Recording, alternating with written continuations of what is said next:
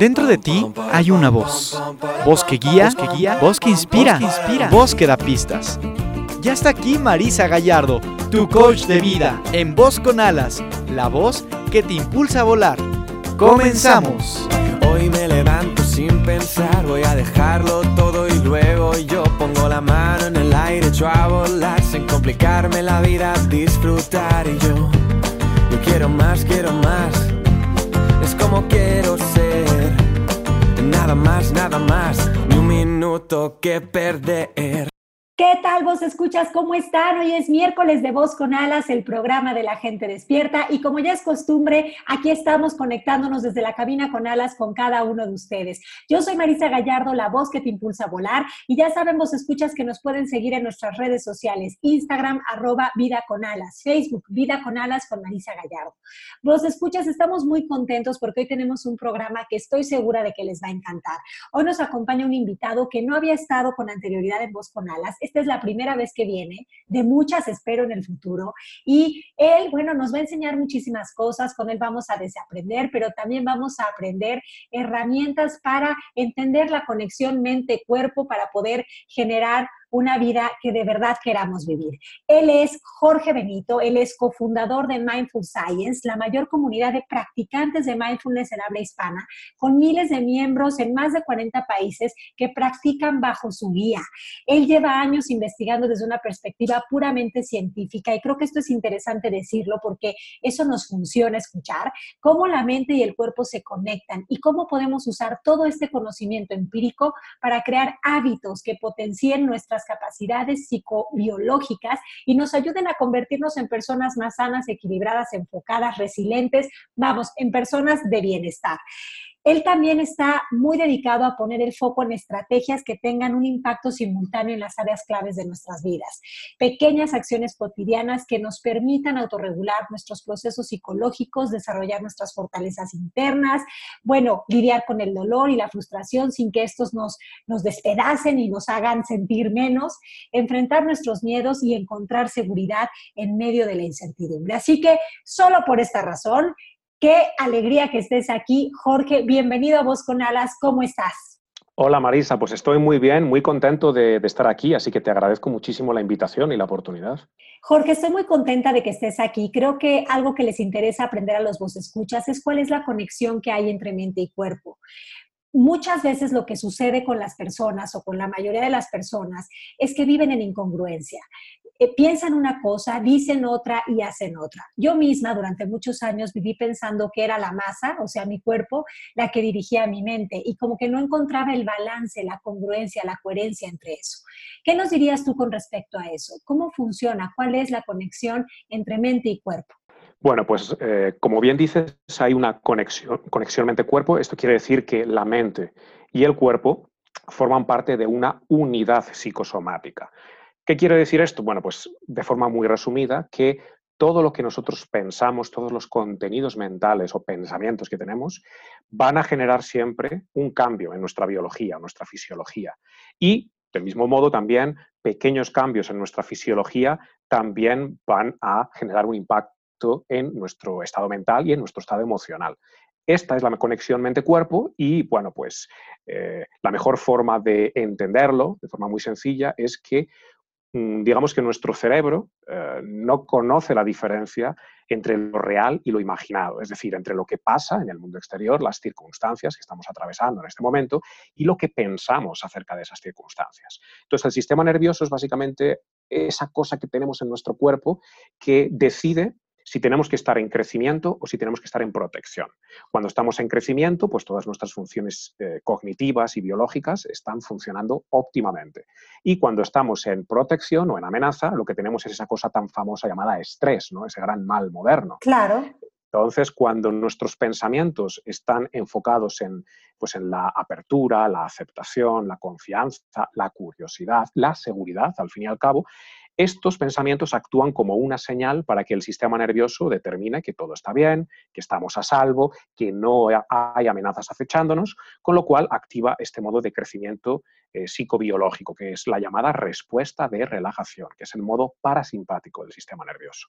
Cuando nos sentimos preocupados, con miedo, amenazados, estresados. El sistema nervioso utiliza todo esto como señales claras de que hay algún peligro, hay algo eh, que está sucediendo en nuestra vida que requiere de una respuesta rápida de amenaza.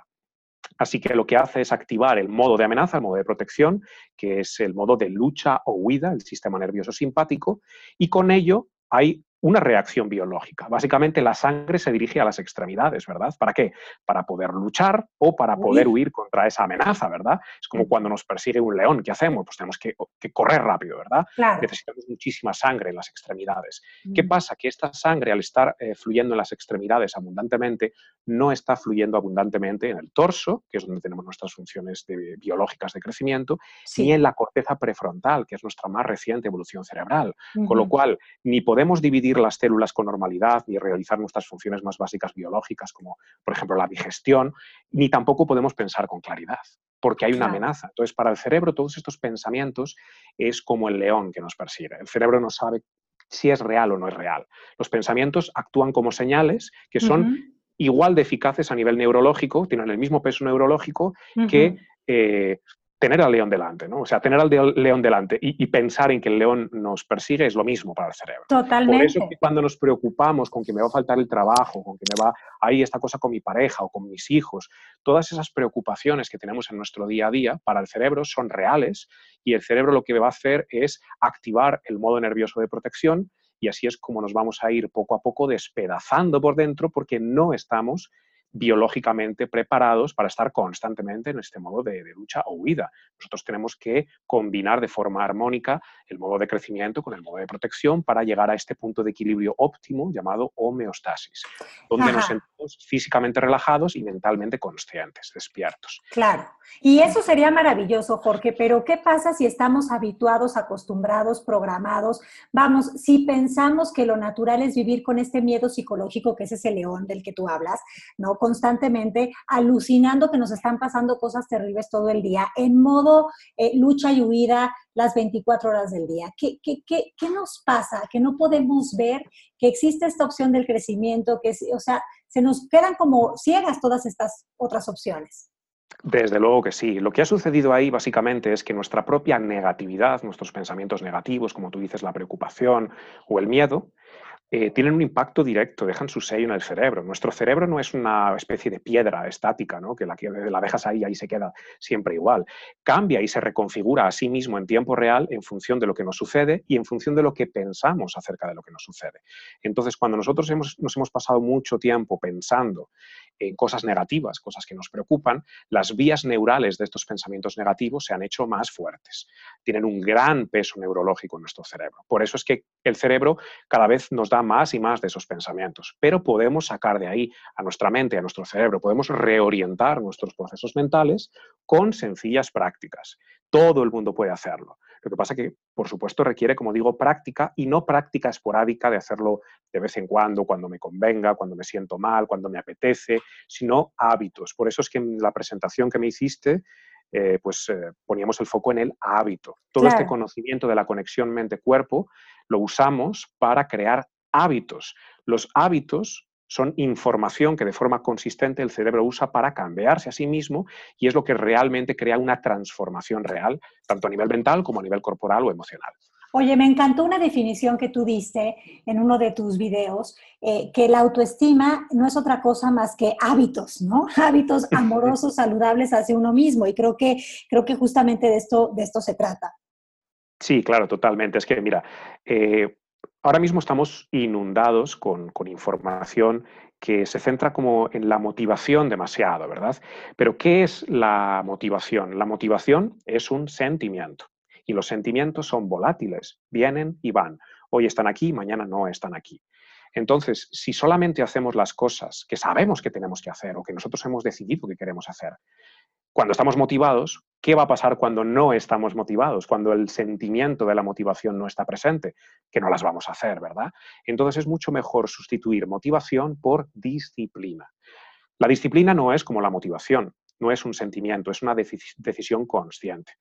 Uno no puede decir, por ejemplo, va, mañana voy a estar motivado, ¿no? Y ya está, mágicamente, solo por decir esto, el sentimiento de la motivación emerge. No funciona así, ¿verdad?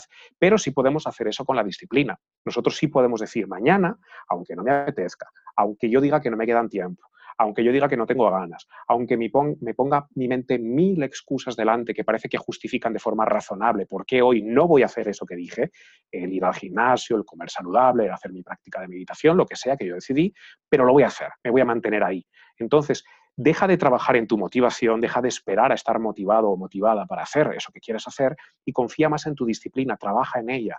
Y la única forma de trabajar en la disciplina es crear hábitos saludables. Claro, como que la motivación es algo que viene del exterior, como que algo tiene que pasar allá afuera para que yo me motive y sienta como todas estas ganas de supuestamente hacer algo. Y creo que si esperamos a que la motivación nos venga a visitar, pues nos vamos a poner la vida en pausa, ¿no? Entonces, qué importante es recordar que eh, la verdadera motivación viene del diálogo interno, ¿no? De la conversación que estamos teniendo con nosotros mismos y también de crear estos hábitos de los cuales tú nos vas a hablar. Pero oye, antes de que continuemos con eso, Jorge, como que lo que yo veo mucho con, clientes y en general en mi, en mi caso personal, es que yo antes tenía la idea de que regañarme y tratarme mal me iba a, llegar me iba a llevar a lograr o a conseguir aquello que yo quería. Sí, esto es muy habitual porque, bueno, forma parte de esa especie de, programación sociocultural, ¿verdad? En la que mm, nuestras figuras de referencia, nuestros padres, nuestros tutores, los sacerdotes, eh, han adoptado esta posición autoritaria en la que eh, han puesto el foco en nuestras carencias o en nuestras debilidades, en lo que nos falta, en lo que todavía no hemos llegado a ser, y al poner el foco ahí parece que es lo que nosotros tenemos que seguir haciendo, ¿no? Pero conviene siempre recordar que la autocrítica, el juicio feroz, la hostilidad cínica. Esto no son formas de autodesarrollo, no son formas de autodesarrollo, muy importante. Son señales directas para que el sistema nervioso entre en amenaza. Y cuando estamos en amenaza, recordemos, como expliqué antes, no estamos en crecimiento. No podemos estar en las dos al mismo tiempo. El sistema nervioso o está en protección o está en crecimiento, pero nunca puede estar en ambos modos a la vez. Entonces, cada vez que estamos enredados en toda esa cháchara mental negativa, en todo ese discurso interior que nos lleva al cinismo, a la hostilidad, a la crítica, al juicio, al pobre de mí, al victimismo, etcétera, lo único que estamos haciendo es enviarle señales directas al sistema nervioso para que active una respuesta de protección, entramos en el modo de estrés, el modo de amenaza, y a partir de ahí eh, solamente estamos como viviendo desde un ángulo de miedo. Y cuanto más nos mantenemos ahí, más estamos creando las condiciones para que nuestra mente se vuelva ansiosa. Claro, claro. Y, también estamos reforzando esta conversación de que nos falta algo constantemente, de que somos seres defectuosos, corrompibles e insuficientes, ¿no? Como que eh, nos la llegamos a creer tanto que buscamos las evidencias en el exterior y pues pareciera que ahí están. Desde luego, el cerebro siempre va a buscar en el entorno exterior eh, todo eso que confirme en lo que, lo que está creyendo, nuestro sistema de creencias.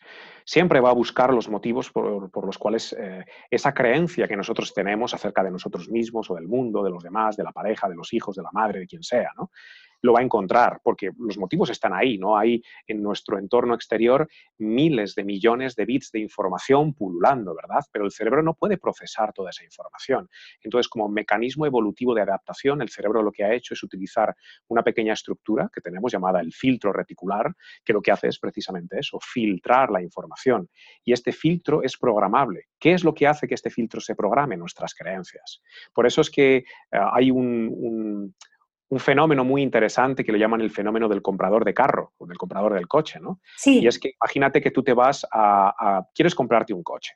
Y entonces vas al concesionario de coches, a la tienda, y el vendedor eh, te empieza a mostrar un montón de coches y de repente hay uno que llama tu atención y tú estás muy interesada en comprar ese coche, pero ese coche tú no lo conocías. Eh, era desconocido para ti, no tenías el foco puesto en ese coche, ¿no? Pero de repente ese coche, ahora que ya tienes la información y que estás considerando la posibilidad de adquirirlo, de repente pues te vas por la calle y mientras estás tomando esa decisión, ¿qué pasa?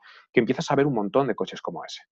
¿Qué pasa? ¿Que es que ayer no había coches en la calle y hoy sí? No, lo que pasa es que el cerebro está filtrando la información de forma diferente, con lo cual estás poniendo tu foco de atención en esos elementos que siempre estuvieron ahí, pero que antes pasabas por alto. Lo mismo con cualquier otra cosa de nuestra vida, con nuestras creencias. Si creemos que no somos válidos, que no somos suficientes, que nada nos sale bien, que pobre de mí, que la carencia, etcétera, que el miedo, la preocupación, lo que el cerebro va a hacer es centrar su foco de atención ahí para darnos más información que confirme esa visión del mundo tan sesgada que nosotros tenemos. Cuando empezamos a cambiar nuestro, nuestro sistema de creencias a través de prácticas, porque esto no puede ocurrir mágicamente, no te vas a levantar mañana, mañana, habiendo transformado tu cerebro por completo, poco a poco, día a día, de forma acumulativa, vas creando las condiciones para estos pequeños cambios y así es como el cerebro empieza a filtrar la información también de forma diferente y con ello empiezas a vivir tu vida desde un nuevo ángulo, tu psicobiología se transforma, tus relaciones se transforman, te conviertes en una persona más, más sana, más calmada, más enfocada, más resiliente, con más autoestima, etc. Oye, Jorge, una de las preguntas es, ¿por dónde empiezo? Entonces, sí se requiere una dosis de buena voluntad y luego se requieren estos hábitos de, lo que de los que nos estás hablando, ¿no? Entonces, ¿cómo empezar? ¿Cuáles son como esos hábitos o esas prácticas que nos van a llevar a pasar de una vida de, lucha, de huida, a una vida de crecimiento, de evolución y de, y de estar más también en disfrute, porque creo que también se vale. Desde luego que se vale. Bueno, de hecho yo diría que no solo se vale, sino que sería un poco la, aspiración a la que debemos llegar, ¿no? Mi propia historia es el resultado de... es, una realización de esto, ¿no? Porque yo, bueno, yo llegué hace siete años a, Guatemala escapando del, mundo eh, moderno que yo vivía en, en, España, concretamente en Barcelona, que es donde yo vivía, una ciudad maravillosa, pero que yo creía que pues, no me daba lo que yo necesitaba para ser feliz y para acá me vine, para el lago de Atitlán, este hermoso paraíso, creyendo que, las circunstancias exteriores eran el problema y aquí en el lago de Atitlán yo me di cuenta de que mis pensamientos, mis emociones, mis sentimientos, mi actitud y mi comportamiento eran los mismos. Entonces ya llegué a, la certeza de que no se trataba del entorno exterior, se trataba de que yo me había olvidado de disfrutar de la vida. Yo ya no sabía disfrutar de la vida. No pasaba nada si me ponías en la mayor eh, eh, ciudad del mundo, en esa gran metrópolis llena de ruido y de tráfico y de caos y de frenetismo, o si me pones en el mayor paraíso terrenal que pueda, que pueda existir. Da igual, yo no sabía disfrutar de la vida y cuando uno no sabe disfrutar de la vida, no la disfruta en ningún lugar. Uno dice, no, cuando, cuando tenga más dinero, cuando encuentre esta pareja, cuando no sé qué, pero ya te aseguro yo que no. y eso es lo que vemos con clientes una y otra vez. Entonces, respecto a tu pregunta del tema de los hábitos, bueno, pues hay, digamos que, dos líneas de trabajo siempre con el tema de los hábitos. pero, perdón, Jorge, te voy a interrumpir porque creo que esto que dijiste antes es fundamental y hay que retomarlo, ¿no? Primero, la idea de que disfrutar no solo se vale, sino que es un derecho. O sea, yo siempre he pensado que en el disfrute está el fruto, pero ¿qué pasa cuando nos han enseñado que incluso eso es como pecaminoso, ¿no? Como, como algo que, que, que no debería de ser porque el sufrimiento es la moneda de intercambio para muchas personas.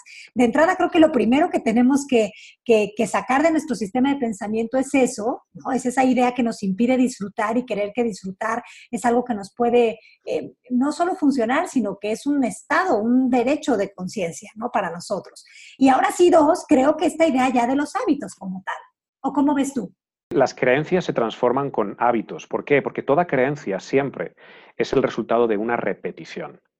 Claro. Entonces, cuanto más repetimos eso que nos va a convertir en la persona que queremos llegar a ser, mejor. Entonces, lo primero, por supuesto, es una claridad absoluta de visión, ¿no? Bueno, ¿en quién me quiero llegar a convertir yo, ¿no?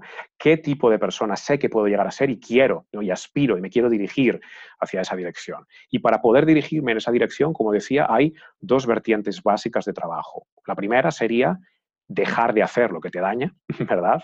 Y aquí no voy a profundizar mucho porque todos sabemos lo que tenemos que dejar de hacer que nos está dañando. Eso lo sabemos muy claramente. No es que uno diga, ay, no, mira, es que yo eh, como todo el día McDonald's, pero eso no me daña. O sea, uno sabe perfectamente que eso le daña. Eh, o no, mira, es que yo no hago ejercicio y, eso a mí no me daña, lo sabes perfectamente. O yo duermo tres horas al día, y, pero está bien, ¿no? No, tú, tú sabes que hay ciertas cosas que tienes que dejar de hacer. Entonces aquí ya eh, no voy a entrar demasiado porque todo el mundo tiene el nivel de conciencia necesario para darse cuenta.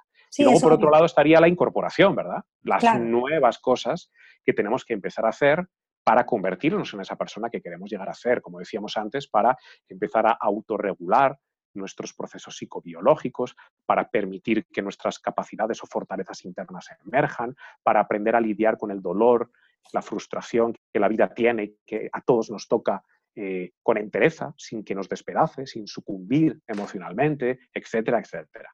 Y hay muchos hábitos, pero eh, eh, yo he encontrado por mi propia investigación de años, ¿no? y colaborando con un montón de, grupos de diferentes áreas de desarrollo humano, como la neurociencia, la neurobiología, la psicología positiva, la medicina integrativa, el liderazgo, etcétera, y es que hay un hábito que, digamos que es como el santo grial, que permite que todas estas áreas de nuestra vida mejoren de forma simultánea. Que ese era un poco mi interés, ¿no? Bueno, ¿qué puedo hacer que toque todas estas áreas de mi vida de forma simultánea, que lo mejore todo, que mejore mis capacidades cognitivas, mi concentración, mi atención, mi resolución de problemas, mi planificación, que, que mejore mis capacidades biológicas, ¿no? que me ponga en crecimiento, que me permita reducir mi envejecimiento, reducir mis niveles de estrés, reducir mi ansiedad, que me permita reorientar mi mente hacia un lugar, un lugar de mayor claridad y discernimiento, que me permita mejorar mis relaciones, que me permita mejorar también mi rendimiento laboral, todo esto, ¿qué puedo hacer? ¿no? Y hemos encontrado, y ya lo sabemos, y hay miles de estudios que así lo avalan, que la práctica del mindfulness o atención plena es el hábito que mejora todo esto en solo unos minutos al día, pero insisto, el hábito, hacerlo esporádicamente no funciona. Es algo que tenemos que incorporar en nuestra vida, afianzarlo y que se vuelva algo tan sólido como cepillarnos los dientes. Sí, un estilo de vida, vamos. Jorge, ¿hay un tiempo estimado para dedicarle a esto? Bueno, hay diversos estudios que hablan también de diferentes tiempos. Eh, hay, estudios que se han hecho que dicen, bueno, vamos a medir qué pasa si durante ocho semanas practicamos 30 minutos al día.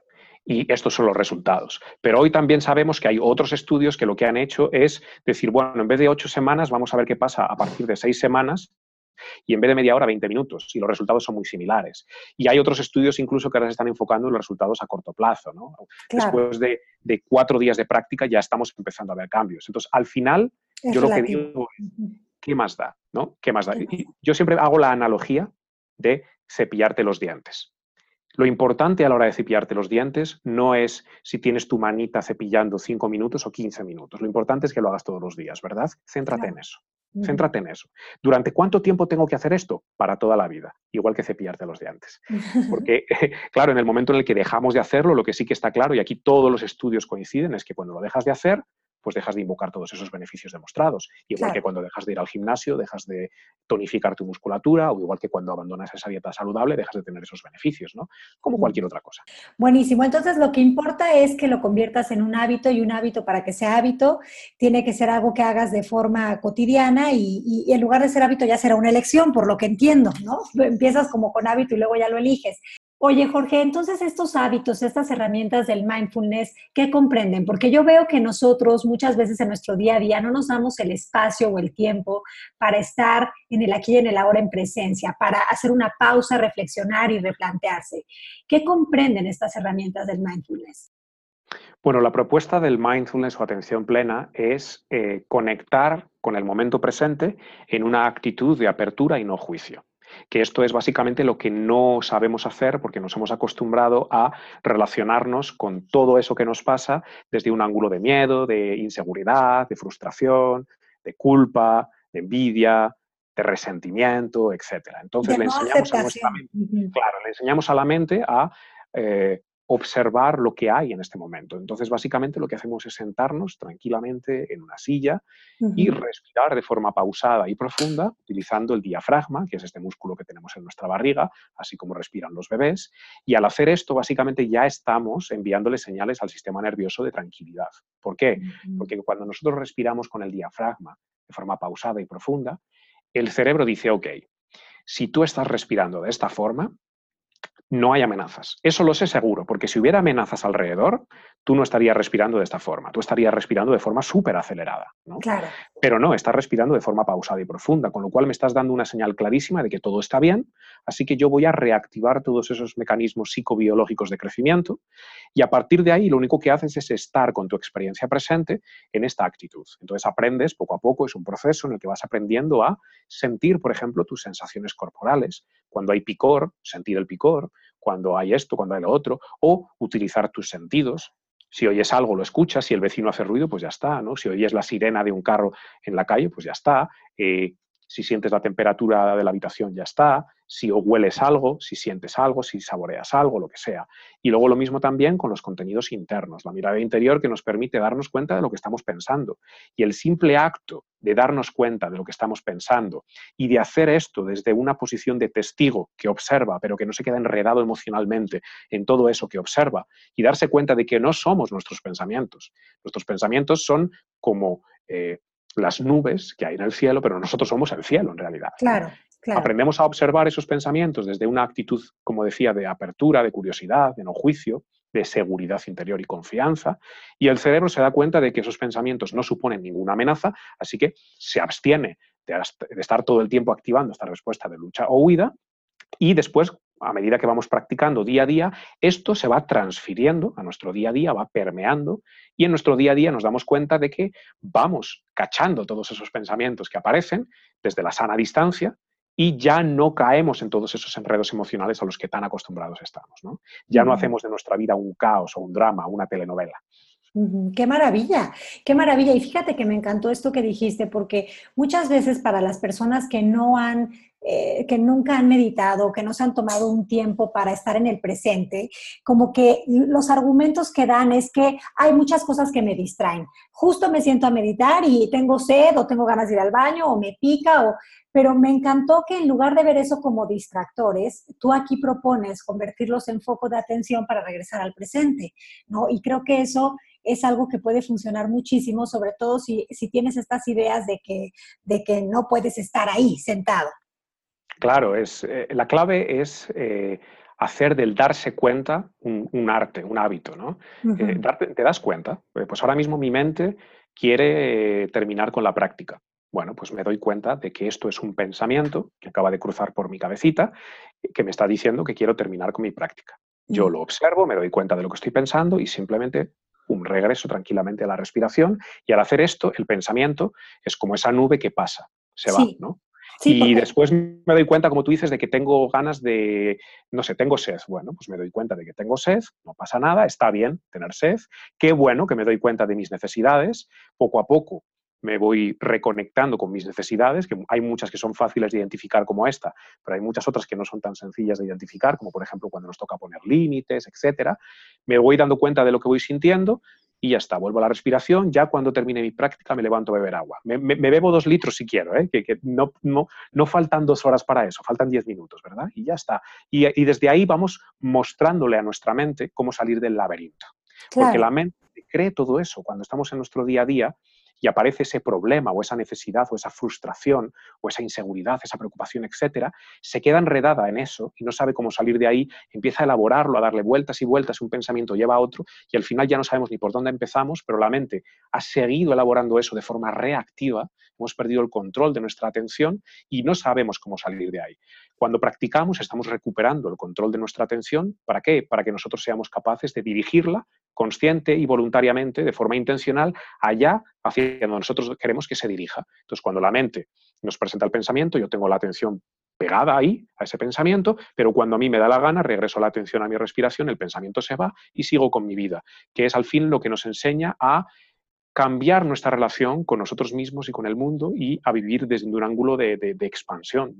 Claro, claro, porque dejo de identificarme con esa conversación y simplemente puedo ver que yo no soy mi pensamiento, ¿no? sino que mi pensamiento es esta nube que pasa. Oye, pues qué maravilla con, con, esta técnica. Yo creo que sí practicamos sin duda el hábito de regresar al presente, porque no sé tú qué pienses, yo por, el, por lo menos hablando de mi historia personal, yo en el pasado vivía en todos los tiempos que no existen, pasado y futuro, y como que veo que mucho de estar en esta huida y en este querer estar bajo protección es que te vas al, al pasado, te vas como a querer corregir lo que supuestamente hiciste mal, y al futuro te vas supuestamente a prepararte por si suceden algunas cosas, ¿no? En el futuro, por si esto y si pasa lo otro y si pasa aquello. Y total que todo eso te hace estar ausente de tu presente. Y muchas veces tampoco le ve la gente mucho sentido estar en el presente porque su presente no les gusta o piensan que debería de ser de otra manera. ¿No crees que esto suele pasar? Claro, es que es lo que suele pasar, ¿verdad? Que está siempre el dolor ¿no? del pasado, es eso que sucedió, el por qué sucedió así, el qué podría haber sido diferente, el mira lo que me dijeron, el mira qué dije yo, el cuánto dolió, y luego está el futuro, ¿no? El, eh, eso que puede que llegue a pasar, que no lo sabemos, eh, como decía el maestro, decía, he tenido incontables problemas en mi vida y la mayoría de ellos nunca sucedieron. Estaba en mi mente enredado pensando en ellos, pero no, no, pasaron, ¿no? Y entre estas dos fuerzas tan terribles, que es el pasado y el futuro, estrujan nuestro momento presente. Pero ¿dónde está sucediendo la vida? Si la vida no está sucediendo hace tres años, cuando pasó aquella cosa que tanto me dolió, ahí no está la vida.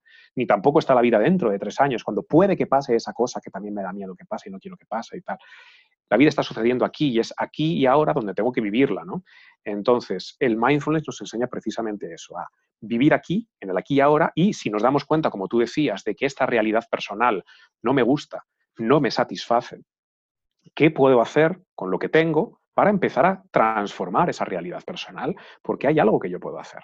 Depende de mí hacer pequeños cambios que vayan dirigiéndome en esa dirección hacia, lo que yo, hacia la que yo quiero caminarme, perdón, eh, para convertirme una vez más en la persona que quiero llegar a ser. Tengo que tener muy claro cómo se mira esa persona que quiero llegar a ser, eh, qué impacto también positivo y edificante quiero dejar plasmado en el mundo y a partir de ahí hacer ahora, no ayer ni mañana, ahora, ahora que eh, puedo hacer para empezar a encaminarme hacia eso. Oye, sí, y me, encanta, este, me encantó esto que dijiste en uno de tus videos, trátate como si te importaras. creo, que, creo que empezar a practicar esta herramienta del mindfulness tiene que ver con darte tu lugar, ¿no? A partir de tratarte como si verdaderamente te importaras, porque hasta ahora pareciera que te ha importado mucho todo el ruido mental eh, y no te ha importado ver que en realidad ese ruido mental, mucho de él ni siquiera es cierto, porque no está ocurriendo, vamos, es miedo psicológico, es esta, estas alucinaciones de las que hablábamos, ¿no?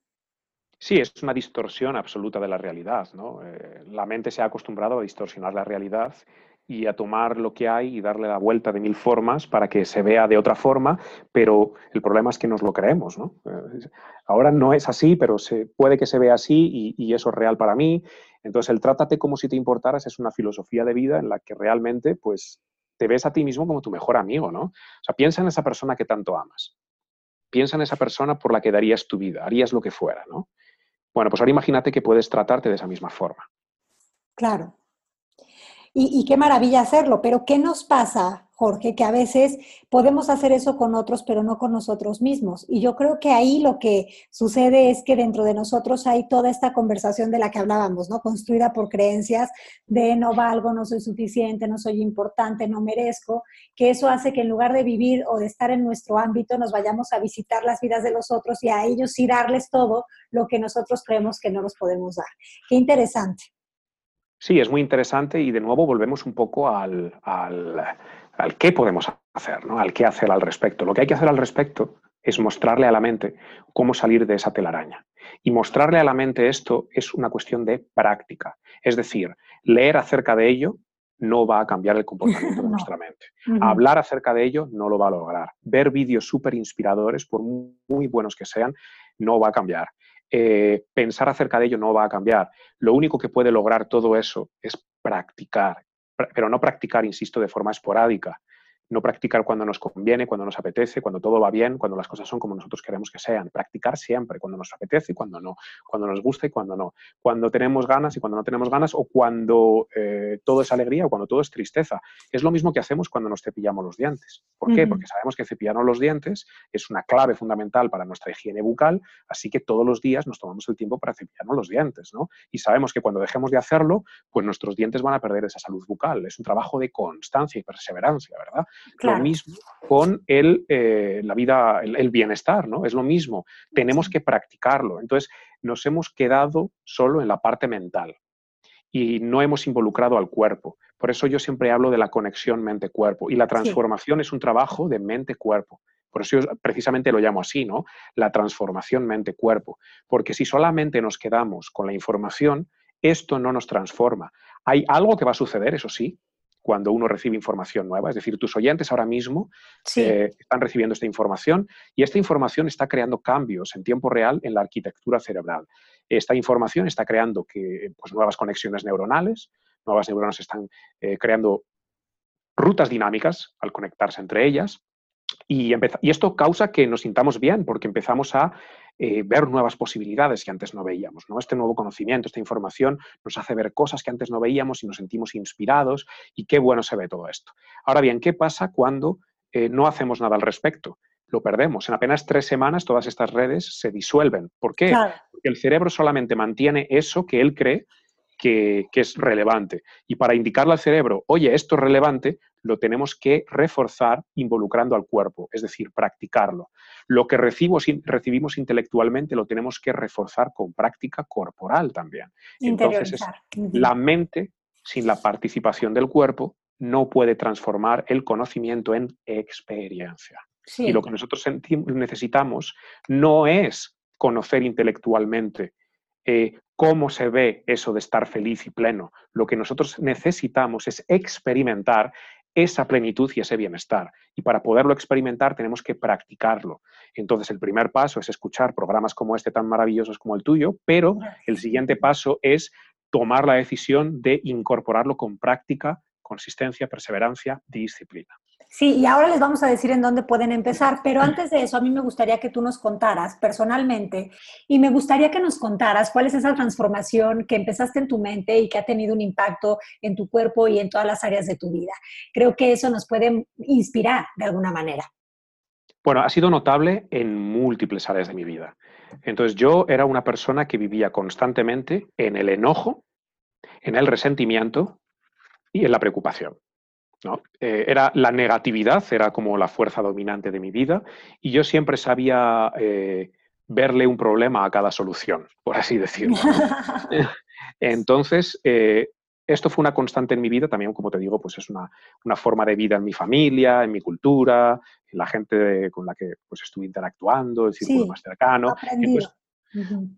cuando yo empecé a practicar de forma consistente y rigurosa el mindfulness día a día, lo que fui viendo es que las cosas que antes me preocupaban un montón ya no me causaban tanto, tanto problema interior, ya no me sacaban de onda, como se suele decir, ¿no? Eh, poco a poco esto empieza también a crecer y a expandirse y me doy cuenta de que empiezo a vivir mi vida con muchísima más alegría, ¿no? que es lo que yo había perdido, la capacidad de vivir en alegría, de disfrutar de la vida. Empiezo a disfrutar de mi día a día, ¿no? Empiezo a darme cuenta de cosas que siempre estuvieron ahí, pero que yo pasaba por alto. Empiezo a incorporar la gratitud, el agradecimiento. Pero también empiezo a ver que mis propias capacidades eh, cognitivas crecen. Entonces es ahí donde nace también el proyecto de Mindful Science, eh, fruto de la colaboración con, otras personas que estaban en lo mismo que yo. Y, de ahí, eh, en el jardín de mi casa, del lago de Atitlán, en una silla de mimbre, nace Mindful Science y se convierte en apenas un año ya era la mayor comunidad de practicantes de mindfulness en habla hispana. Es decir, empiezo mi propio negocio en, el jardín de mi casa. ¿no? Algo que yo ni siquiera creía posible, porque yo venía de, la carencia. O sea, yo antes de eso subsistía eh, con un salario pero irrisorio, que como no me daba para vivir, me exigía salir a la calle a vender pan y artesanías para poder, eh, o sea, como te lo digo, yo de ahí venía, ¿no? De la mentalidad de carencia, del pobre de mí, de, no tengo que echarle ganas y esforzarme. Claro. Y, y, me doy cuenta de cómo también mi sistema de creencias va cambiando y esto me permite convertirme en esa nueva persona, me permite atraer abundancia en mi vida, porque yo no creo en eso tampoco de la atracción. Eh, la atracción va siempre precedida de la irradiación. Es decir, tú solamente puedes atraer eso que eres. Lo que pasa es que la gente piensa que unos, eh, yo me sentiré bien cuando ya tenga la abundancia. Y es que no funciona así. Es que funciona de la otra forma. Es cuando tú eres capaz de sentir aquí ahora abundancia con lo que ya tienes y agradecer por esa abundancia y poner el foco en todo eso que ya estás disfrutando y por lo que te sientes agradecido, es cuando empiezas a atraer más. Entonces, la ley de la irradiación, ¿verdad? Irradias para poder atraer. Entonces, yo me doy cuenta de que empiezo a irradiar un montón de cosas, empiezo a irradiar gratitud, confianza, seguridad, alegría, amabilidad, abundancia, y al irradiar todo esto, al convertirme en eso, todo empieza a transformarse. Y a día de hoy, pues, eh, gracias a Dios, mi vida es, eh, desde que me levanto hasta que me acuesto, lo que me gusta. Es lo que me gusta, o sea, es una maravilla. Yo ya, yo digo, ya he logrado vivir el sueño que siempre soñé. Ya lo estoy viviendo día a día, ¿no? Claro. Entonces, ¿qué más da si esto es cierto o no? A lo mejor hay otros sueños esperándome que son aún mejores, pero el simple hecho de que yo pueda sentirme así, de que yo pueda experimentarlo, no desde una perspectiva intelectual, racional y lógica, analítica, sino desde la verdad de que para mí esto es real. Esto es lo que estoy experimentando cada día. Eso hace que más y más bondades y bendiciones están extendiéndose tanto en mi familia como en las personas con las que cada día trabajo, que son muchísimas personas cuyas vidas están transformándose. Qué maravilla, qué bendición.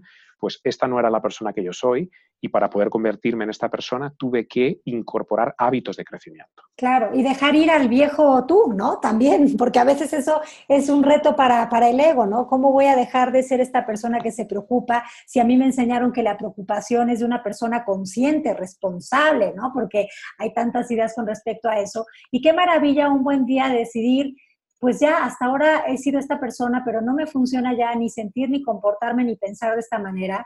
Estoy dispuesto a ser, porque creo que esa es la clave, lo que tú dijiste, irradiar, ser eh, otra, otra, otra persona, ¿no? Y, y, más que otra persona, pues otra conciencia, ¿no? Otra, otra, otra forma de ver, de mirar, de observar y de relacionarme con el mundo. Qué maravilla. Me, creo que tu, tu relato va a inspirar a muchos de los que escuchas a verdaderamente plantearse esto de crear estos nuevos hábitos, de dedicarles eh, tiempo y de, bueno, más que tiempo, atención y convertirlos en una elección. Así que muchísimas gracias, Jorge. Estoy feliz de que hayas estado aquí. No sé si tú quieras agregar algo más antes de despedirnos. Bueno, yo diría, no esperes a que la vida ya sea el maravilloso cuento de hadas, de piruletas y de marshmallows que quieres para ser feliz. Empieza hoy a tomar la decisión consciente de que tú quieres vivir la vida desde un nuevo ángulo. Esa decisión es la que te va a llevar a reunir toda esa fuerza que ya vive en ti.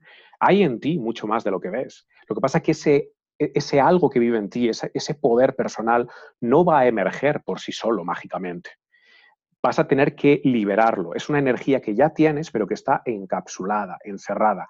¿Cómo liberas esta energía con acción? No pensando acerca de ello, no leyendo acerca de ello, no contándole a otros eh, que quieres hacerlo, sino haciéndolo. Acción sostenida, hábitos.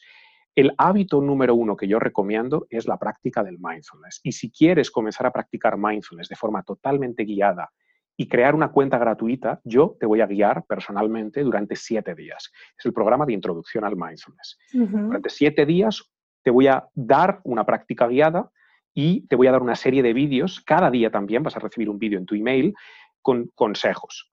Y después tú puedes tomar tu decisión de moverte al siguiente nivel y suscribirte a mi plataforma o no. Eso ya es tu decisión. Pero yo lo que quiero es que para poder tomar esta decisión lo experimentes. Y experimentarlo es gratis. Así que en mi sitio web que es mindfulscience.es puedes crear una cuenta gratuita y también te animo a seguirme por mis redes sociales donde cada día también publico contenidos que te dan pues un poco de inspiración, de conocimiento, pero eh, acciones concretas que puedes ir incorporando día a día para crear esta transformación mente-cuerpo.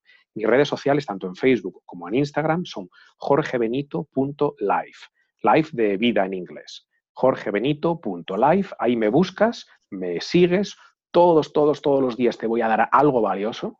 Mi foco está en aportarte valor real y también puedes contactar conmigo porque yo siempre estoy abierto a comunicarme con todas las personas que quieran contactar conmigo y bueno, también vas a encontrar pues, más información de muchas otras cosas que estoy empezando a hacer.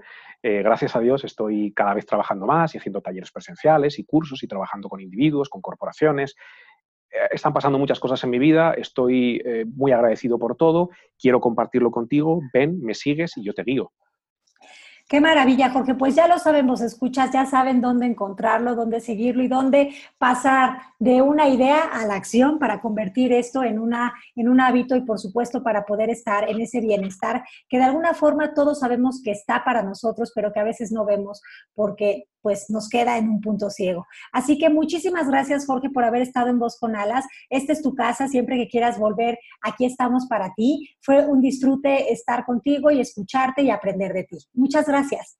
Muchas gracias a ti, Marisa. Te mando un gran abrazo, un gran abrazo también para todos tus oyentes y bueno, ojalá que muy pronto esté regresando y estemos platicando de nuevas cosas. Claro que sí, así será.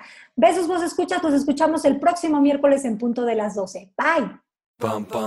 Y volando se fue voz con alas, pero pronto regresará, pues la voz interior nunca, ni por un instante, deja de susurrar.